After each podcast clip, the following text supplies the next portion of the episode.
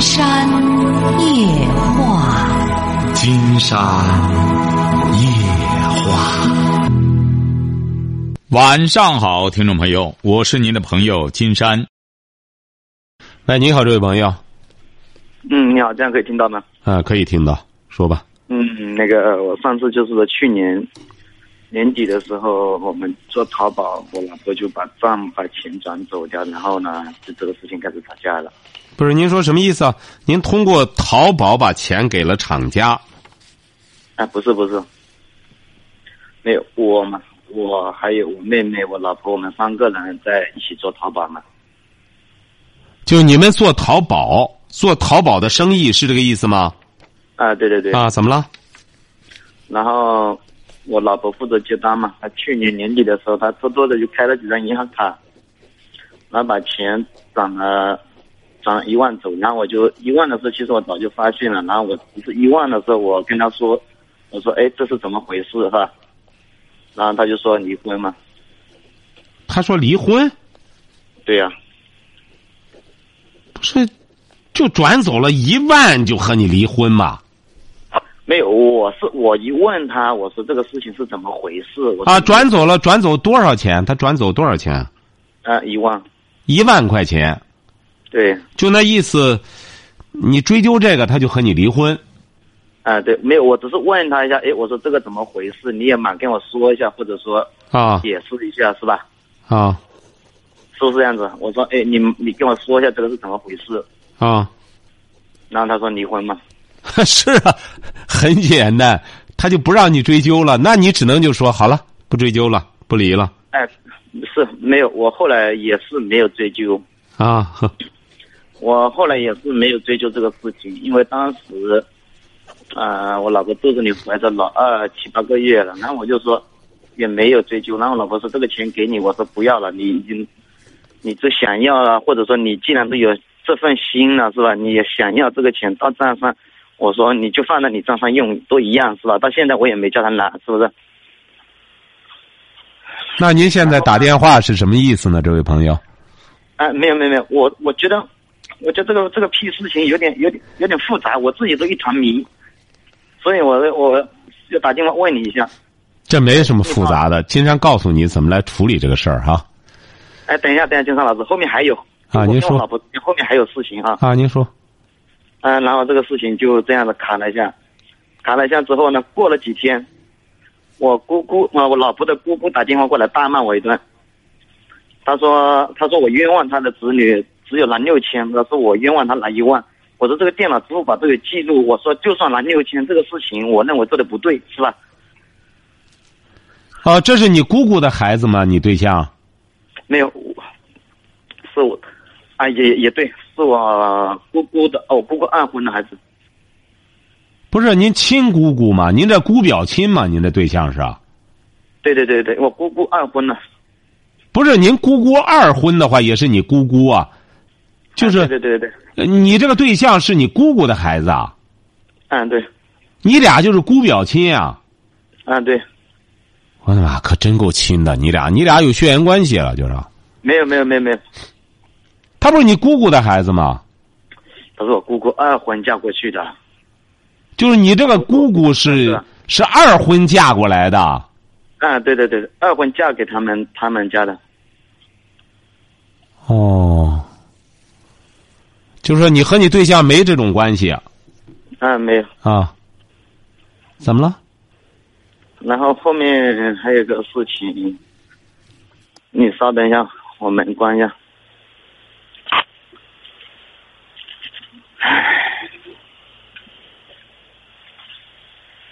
还有什么事情啊？一并都说完了后面还有一。个事情是什么？后面还有个事情是什么事情呢？他不是那个吗？那顾问打电话骂我的，骂我一顿我也就算了，就算了，这个事情又过去了，过去了。我不是两个小孩生完，家里做那个满月酒，满月酒做完了，他我老婆又把满月酒做的其实钱不多，几千块钱拿到娘家去说做寿。我说哎，我说你这个事情最起码也要跟我说一声，对不对？您把事情都说完了，您把这事情都说完了，说完了没有没有说完。然后我也我也叫他爸过来，我说这个事情大家坐下来说一下这个事情是吧？然后他们也过来，过来了说了半天也没个屁结果，然后我就说，哦哦哦，那个是一万块钱的时候，转走一万块钱的时候，他爸又打一个电话给，就是我我老丈人嘛。我老丈人给我的说法是说，哎，我这个女儿修养非常好，意思是是，意思应该是说，哎，我我太差劲了，要要不然或者说是怎么样。然后呢，这个事情是过完年的时时候，我有叫他们过来的，谈了没结果，我就想说，我当着大家的面说，我说今年分开一年，啊，让我老婆在家带孩子，然后我说我一个人出来在外面做事情是吧？然后我说，我一出来，我老婆就说她怀孕了。我说那怀孕了肯定就生嘛，是吧？我们完全有绝对的能力去抚养嘛。然后生我了，我老丈人就说我们老家县城的店面要叫我女，要叫他女儿的名字，就是叫我老婆的名字才会生。我说这个事情是不可能的，为什么不可能？因为县城的店面之前我是有付了工资给我老婆的，我说所以说这个东西我是不可能会会会去加名字。我说你这个东西想太多了。后来我老婆说你拿十万现金也可以，我说十万现金我也不会拿。我老丈人后来又亲自打了个电话给我，他说你不拿，孩子就要打掉。我说那你不是什么意思啊？他让你拿多少钱？啊，十万块现金嘛。十万块钱现金再生这个孩子。嗯，对。然后我说这样是不可能的。然后他说。呃，那不，如果你不拿就打掉。我说，那你你们这么这个脑袋这样的考虑问题，那我你爱打就打嘛。他然后我说，他说要打，然后我又说，他啊妹妹，我老丈人又说，你这个人，你这个男人什么男人这么不负责任？然后我就彻底发火了，很大声的跟他吼，我说，那你到底是什么意思了啊？打也不是，生也不是，你到底什么意思了？那现在就这样子，一年一整年没联系了，马上年底了，这个事情我也回去。你这岳父是什么文化？嗯，中学好像吧。初中毕业了吗？那我不清楚，这个东西我们做晚辈的也不可能去问了。您这对象呢？啊，大专。学什么的？学什么大专的？哦文职的文员。什么？好像是文职文职的吧？不是，您现在讲完了吗？你讲完了之后，你然后说出来，你想让和金山探讨什么问题？你你先讲完了，就抓紧是，呃，简明扼要的完事儿了吗？呃，差不多完事了。然后还有一个问题，我都觉得我这个家好像跟跟那个军统局一样那么复杂。然后好了，您不用讲了，金山已经晓得了哈。您听着，你看金山分析的有道理吗？哈。嗯，好。呃，像您这种情况，问题说白了，金山再给您俩钟头你也说不完，只会一个问题带着一个问题，这都是一些因果关联的问题。呃，这个其实出现这种问题的根本原因，你知道谁造成的吗？谁？你觉得是谁造成的这个问题原因？我。对，你看你太聪明了。你看，金山给您举个例子哈，你们这个国民的素质，昨天晚上金山搞了，金山讲了，国民的素质高不高，取决于一个国家的法度执行的到位不到位，晓得吧？嗯，这个。哎，你比如说，我们哎一说新加坡，说到那儿不能吐痰，一吐痰，因为怎么着，你去旅游。那导游吓得你就不敢吐痰，一吐痰逮住之后说怎么能弄口香糖，拿的拿那鞭子抽，一鞭子下来之后，整个就是一鞭子下来就是就是一道沟在背上。说美国人都敢抽，你看他是这样，执法的力度取决于这个家庭啊有没有教养，取发一种家家规。你像你现在为什么问题在你？你又找了对象了，你又成立新家了，你多大了？啊，今年过完年就三十一了。啊，你还年轻哈，你得怎么着呢？慢慢学着，得在这个家里建规矩，不要和他们发生冲突，不要和他们。你比如说吧，干淘宝，你爱人现在已经又怀孕了，怀孕几个月了？没有，他过完年已经打掉了。打掉了？对呀。我的妈！他打掉了，他干嘛呢？继续和你做淘宝？没有没有，今年已经分开一整年了。对，你看，你应该在打掉之前你打电话。没有，金山老师打掉之前，我完全不知道这些你们这些，还中国还有这样的节目。哦。然后我还金山老师，我还要跟你讲一个事情，嗯行不行？嗯，您说吧。呃，我觉得我爸从我的成长到今天，我父母之间也有一个谜，一直瞒了我三十年了。今年我也要回去跟我爸妈，跟我特别是跟我爸谈。嗯，什么谜？哎，为什么？我跟你讲一下，我从小到大，我爸都是不回家的。我爸妈三十几岁就分居，分彻底分居了。嗯然后呢，我从小到大，我爸妈也都，我爸也特别是不关心我们，然后要一点学费都哭好几天才会给你一点学费。从我们我二十二岁开始创业出来，创业开店做淘宝，做我做生意已经七八年了。我爸经常就时不时找到各种借口说：“哎，我要来帮你。”前几年我特别特别困难的时候，哎，我以为爸帮我这个天底下的父母不会这么做的，是我观察到的概念是这样。我爸一来呢，就是呃要叫我拿一份工资。当我最艰难的时候，真的是银行存款一千块都没有的时候，现在我们赚了赚到钱，然后还要多拿我的材料。后来我抓，但是啊。金山插句话，金山插句话，哎，对，你赚到钱了，你没有很好的支配你的财富，啊，对对对对，我今年彻底的意识到这个问题，哎。一分配没有做好。你听我节目太晚了，你要早听到的话对对对，因为你是一我听你，我听你节目才听了两期。对，你是一个很有灵性的人，就是说你赚钱了，但你没有很好的支配。对对对，我我彻底的发现了这个问题，我不断的反思自己，不断的总结过往的各种人在我耳朵边说的各种各种话对，您听着哈，金山告诉您怎么来处理这个事儿哈。啊，第一点，父母那事儿过去就过去了。你你得知道，说白了，比你不幸的孩子多了去了，比你更苦的，哎，比你更苦的，在金山这儿那种家庭多了去了，哎，包括现在的很多成功者，你可知道那个办新东方的，新东方的那俞敏洪，你看回忆起他的家庭来，他也不容易，都是苦孩子出身。嗯，这第一点，过去的事儿不要再提了。你现在健健康康的一个小伙子这个电话，我不是说我要去在意过去，啊，我知道，我知道，我知道，你已经能够摆脱、超越这个了，你已经超越了，这第一点哈我已。经超脱了，对我已经超脱了。哎，你已经超超越了哈，这第一点。第二点，我觉得你这个处理问题的方式很好。说白了，就是要坚持这个底线。还生个孩子十万块钱，这不开玩笑吗？对呀、哎，这个底线说明我为什么要再给你讲？我觉得你还是一个，你还是一个挺好的男人，能够把握底线，能够把握自己的规则，晓得吧？这是一点哎，这是一点这。样跟你讲，我补充一点哈，嗯我为什么这次我强突，我变得非常强悍了？我之前就是因为很窝窝囊囊，也很看重亲情。我刚刚步入社会，十几岁步入社会的时候，嗯中学毕完业就步入步入社会，我爸也找各种借口，就是说我跟我爸说，我说爸，我我是不读书的孩子，我也读不了书，这个我不怪你们。我希望你给继续给我选一个学手艺的地方，那我就学一个手艺。我提的任何建议，我爸都说你这人学不了，就你这智商，就你这文化，都给我否决掉。后来我跟我爸说，我说你应该你的真实意思应该是不想出学费吧。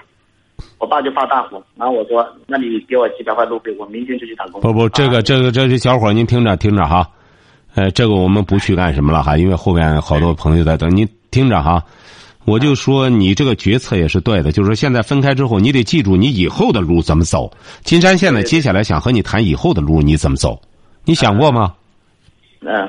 以后的路我大概做了很多方案，系统的方案，我的脑袋里面，我今年因为冷静下来思考了一整年。呃，不是不是方案，我给我给你讲一个宏观的东西哈。呃，呃，你不微观的那个你操作那你的事儿了哈。你记住了你怎么办？现在呢，这不是你也让你妻子冷静一下，你们现在分开，你可以全身心的投入你的工作了，是不是啊？对对对，哎，你听着哈，你再往后我告诉你这个路怎么走，因为你前头不是有个小孩吗？没有，我现在已经有两个小孩。啊，你现在有两个小孩哈，你对对对听着哈，和你和你爱人和你岳父不要再发生冲突了。我主要在说你的事儿。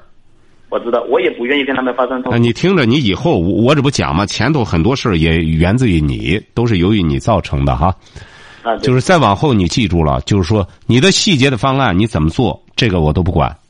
我现在管的你就是你以后记住了，你就全身心的去赚钱，利用你的这种商业的智慧，全身心的去赚钱。哎，金山老师，您说你说的这个，我能不能容忍我打打断你一下？啊？您可以说。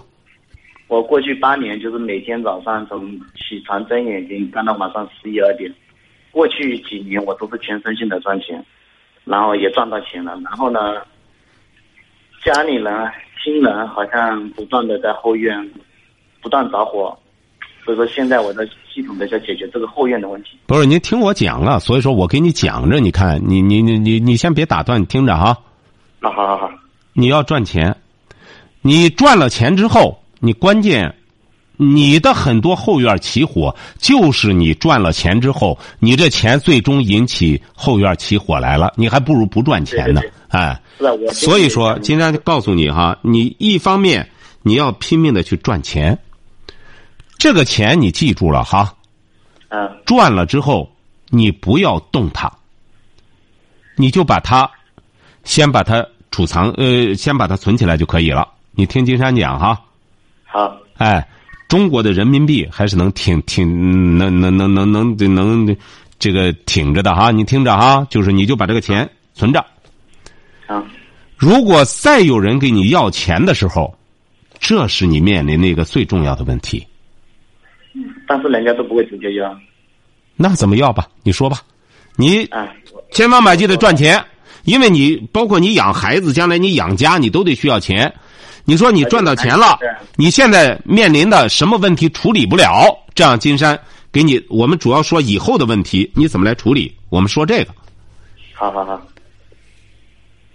说吧，以后有什么问题你面临的不好处理？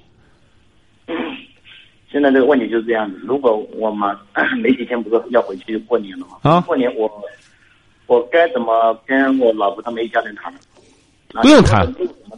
不用谈，就是过年的时候象征性的买点礼品就可以了，就象征性的什么那现在买一点，我老丈人都会去到处去讲，说这个家伙买了太少的东西来了，这一点也让我曾经很烦这个东西。您看金山这不告诉你吗？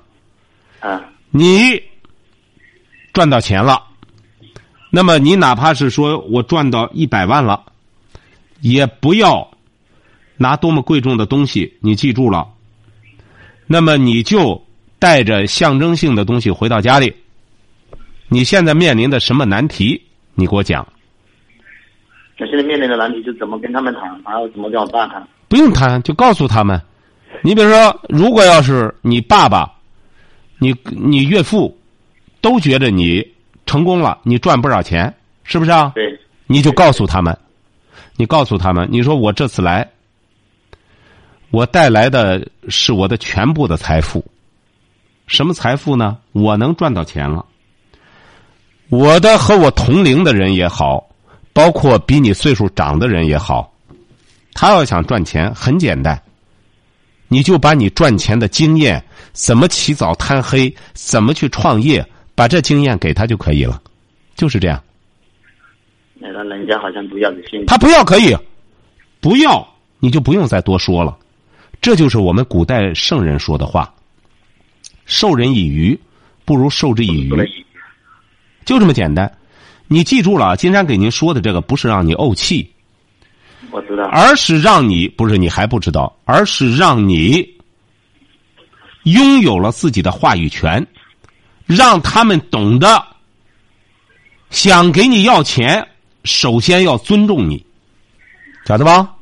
呃，这一点也是我心里很很火的一点。你瞧瞧，为什么呢？因为你不会树立尊严。你比如说，你回去了，他们发再大的活儿你没有给他们钱，你没有损失。你看这次就这样，你已经有俩孩子了，那么他要用十万块钱来要干什么？你不要，那顶多打掉。那么现在你回到家里，你没给他们钱，他们再怎么给你发脾气，你也不会生太大的气了，因为你没有什么损失。对对对，晓得吧？如果要是他们真正静下来了，你比如说，你觉着我或者哪个弟弟或者我哪个什么要交学费了，交不起了，那么我可以帮他交上几百块钱，或者千。金山讲过，助人连上千的钱都不要给，为什么呢？救急不救贫。吃不上饭了，哎，谁吃不上饭了？那可以，您放心。你家的粮食，这一个月的粮食我都给你包了，但你这一个月吃饱了之后，你得出去干活你不能下个月我继续给你，晓得吧？你得一方面挣钱，一方面你得拥有一种先进的理念。很简单，你这次回到家里，你就给他们个宝贝。你说这样吧，你通过什么方式听金山的节目？呃，蜻蜓。你这样回去告诉他们。你说你们知道我为什么后来我能赚钱了吗？我为什么现在我的这个想法改变了吗？我这次给你们送送来一个宝，我给你从蜻蜓上给你下个金山夜话。你说原来我也不知道中国还有这样的节目，你们先听一听。你们只要坚持听上一个月，那你要听上一百期，你说你们听完了之后听一期，我可以给你们十块钱。因为原来的时候有一个老婆就是这样。光和她老公干仗，这是她给金山介绍的，整天就是光琢磨钱。后来她老公听了金山的，不给她钱了。那么他老婆闹了几次之后，一看闹无效，就开始说好的了，给俩钱吧，给俩什么吧。这位小伙又问金山怎么办，后来金山就给他说了：“你让他听节目，他不听怎么呢？不听可以，不听，听一次给他十块钱。”听完了得讲怎么回事他老婆听了三个月之后，他老婆开始给金山打电话了，他的思想改变了，理念改变了，晓得吧？嗯，就这么简单，这就叫什么呢？这就叫想法，想法，想干，想干。这个人干什么事儿，想法首先要正确。因为你要明智的话，你得学会借力打力。包括你老婆，你要不让他们听，那么他们思想永远不会改变，那么他们的行为模式还是在沿袭着过去。真要改变的话，首先要思想上改变，晓得吧？你就尝试一下，金山让你尝试。如果要是你再这样坚持的话，你一共因为才听了两期，你要听金山的节目，你要听上两百期的话。那么你很多问题你就不会问金山了，你自己就知道会怎么处理了。嗯嗯嗯。现在我就希望，你回到家里之后，你就告诉他们，这个节目，这不是金山说的哈，我们有听众说了，说我觉得这个节目我听一次，价值一万块钱，相当于美金，因为我过去的时候我很多想法让我损失了多少东西，我才明白思想的重要性。所以说，你记住了，你这次回去让他们接受了金山的理念，他们就相当于就拥有了宝贝了。你想，你这个岳父，他最终和你干仗的结果，其实你并没有屈服于他，结果是怎么着？两败俱伤，加上你的爱人也受到伤害，你承认这点吧？我相当承认这点。对呀，你。你也受到损失。本来你的孩子，你老婆生出来多好呢，你也能养，他不生，你岳父觉着拿这个来要挟你，你不怕，最终谁遭罪啊？还是他女儿遭罪，是不是啊？他女儿遭罪，你心疼，你心疼，你那岳父干生气，什么也没捞着，是这样吧？对对对。哎，气是能杀人的，你们这一家三口。相互伤害，这就是金山在节目中说的：无能的人凑到家里相互伤害，晓得吧？嗯。哎，所以说，你就静下来，记住了哈。你这次回去之后，很简单，让他们听。你说我为什么改变的呢？我就听了这个节目，那么我给你们下载下载一个蜻蜓，你们也听。听了之后，你们只要听一次，你们给我讲讲，我给说。他们要嫌少，那好，不听拉倒。你自个儿听，你一定要坚持，你坚持，你别忘了为什么钱在你手里。我给你举一个例子，你现在还是在干淘宝吗？对对对，我们就是嗯，好吧你干淘宝，你上面有管束有管你的，是不是啊？嗯你得老老实实的听上面的，为什么呢？你要不听，上面会用经济制裁你，是这样吧？是这样吧？好像不是吧？这个是我们自己做的不是你自己做的，指定也是有人能啊，有有有有有，客户能管束你吧？是不是啊？对对对对，你做淘宝，你你信誉不高了之后，是不是啊？你看金山有的时候在网上买东西，发现人家有一些服务的确是不错，如果不好了，立马退货，而且退货了之后还给你有的甚至人家不要货了，再给你寄个新的来，意思就是什么呢？你给我一个好评，是啊，为什么呢？因为客户直接关系到他的收入。像你现在也是这样，你只要你掌握这个权利了，话语权就在你这儿，就看你有没有这个底线，能不能坚持了。你只要能坚持，我敢说，你再让你的岳父、让你对象、让你爸爸在听着《金山夜话》的话，你就春节这一段时间，让他们一个人听上一二百期。你过节回来给金山打电话，你看有什么变化，我们再碰头，好不好？嗯好，好的就是说现在过年回去不要谈是吧？现在现在不要谈，不要谈，就很简单，带东西不要再给他们钱了，不要再给你越给钱越不知足，我我知道知道，我已经给了很多了，不会知足的。绝对不要再给钱了。以后不要你越给钱，给来给去给成仇人啊，对对对对对，啊、你就让他们听节目，一个人听上二百七，你到时候你到春节回来之后，我们俩再交流。预祝你春节快乐哈！好了，再见。还有金山老师啊，哎说这个事情我岳父会逼着我要谈，那我该说句什么？服呃，说话的分寸在哪里呢？逼着要钱不给，没没钱，关键是没钱。那说话的分寸呢？那比如所有的亲戚朋友也会说，你们这个事情该怎么办？那年后我老婆要不要？那没关系，可以，你先听着节目，让他边听着，他就会听着脸红的。他听着整天要钱，他他他，你放心吧，你这岳父，哎呀，很多人啊是有这智商的，你有这智商，你以为人家没这智商啊？你就让他听他就是说能好像拦住我一样的。什么？哎，好像有说，好像我的岳父心里好像就感觉说，哎呀，我养了个大学生，帮你发达了啊，对呀对呀，他他还是一种说白了，还是一种蒙昧呀、你这个东西就得要开化。你比如作为国家，你把我们国家不现在是发展教育吗？为什么要搞义务教育啊？都都立法呀！不受教育愚昧啊！愚昧了之后没法调教，晓得吧？嗯，就这样听哈，听了之后可以你听多少，相应相象征性的再给俩钱，你听，这就是我给你们的钱，这就是宝贝。我就是听了这个之后，我改变了。你们听完了之后，我们再探讨。你们要不服的话，我们一块儿给金山打电话，可以吧？嗯，可以。哎，好嘞，再见哈，哎，好。喂，您好，这位朋友，喂，你好，金山老师吗？喂，我们聊点什么？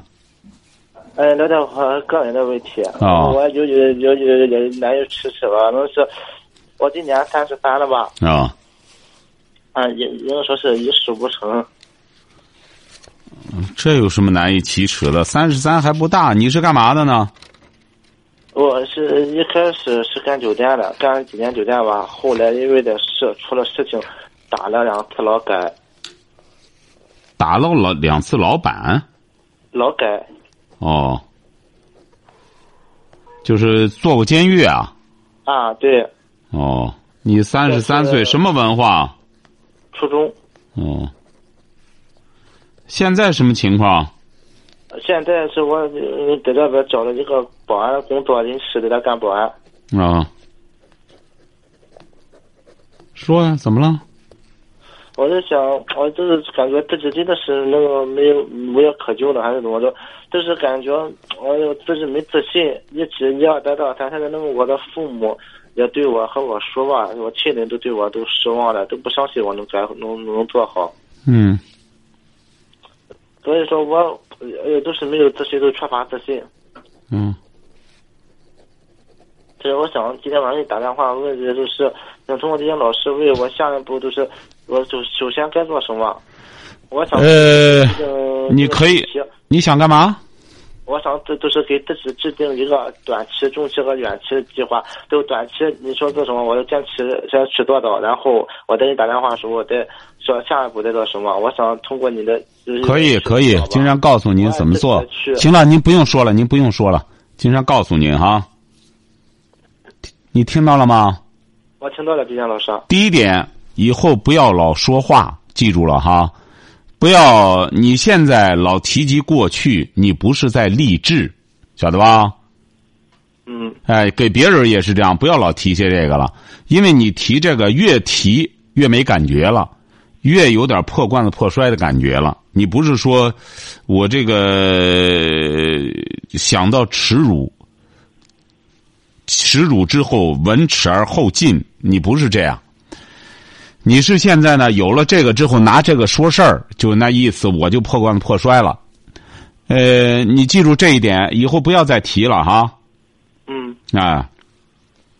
第二点，你学个技能，晓得吧？学个技能，三十三岁还来得及，初中毕业可以学。你比如说，修汽车、干厨师，你喜欢哪一样？我说想让我干电焊去，学电焊。啊，学电焊也可以，学电焊，应该说也不错。那你就你这几样你记住了，反正学哪一样都得很吃苦，晓得吧？你起码得前三年得很吃苦，你才能学好一门手艺，晓得吧？嗯。打现在开始，闭嘴。学电焊，我就开始学，学到什么程度呢？人家哪个企业听到我的电焊技术，就要请我，就学到这么个水平就可以了。打现在开始，不要再提起过去了，因为你一提起来之后，就那意思给自己找好台阶了。你看，我不努力是因为我被抓起过来两次，我这也大家都对我没信心，所以说我就破罐子破摔了。不要这样了，不要再提过去了。这样让别人也不了解你，还以为你是一个挺好的年轻人呢。所以说，打现在开始记住了哈，就是学电焊。哎，过了春节就立马开始去学电焊，学了之后就开始干，边干着边学。你这个也没必要再去上什么学了，你已经三十三岁了，你可以到一个地儿从头学起就行。先可以不要人家的工资，哎，我就跟着学徒啊。就管吃管住就行了，哎，对，工资也行。哎，管吃管。哎，管吃管住就可以了，就跟着先学徒干活就成了，晓得吧？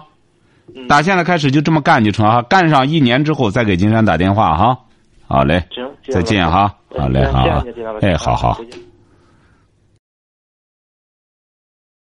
好，今天晚上金山就和朋友们聊到这儿。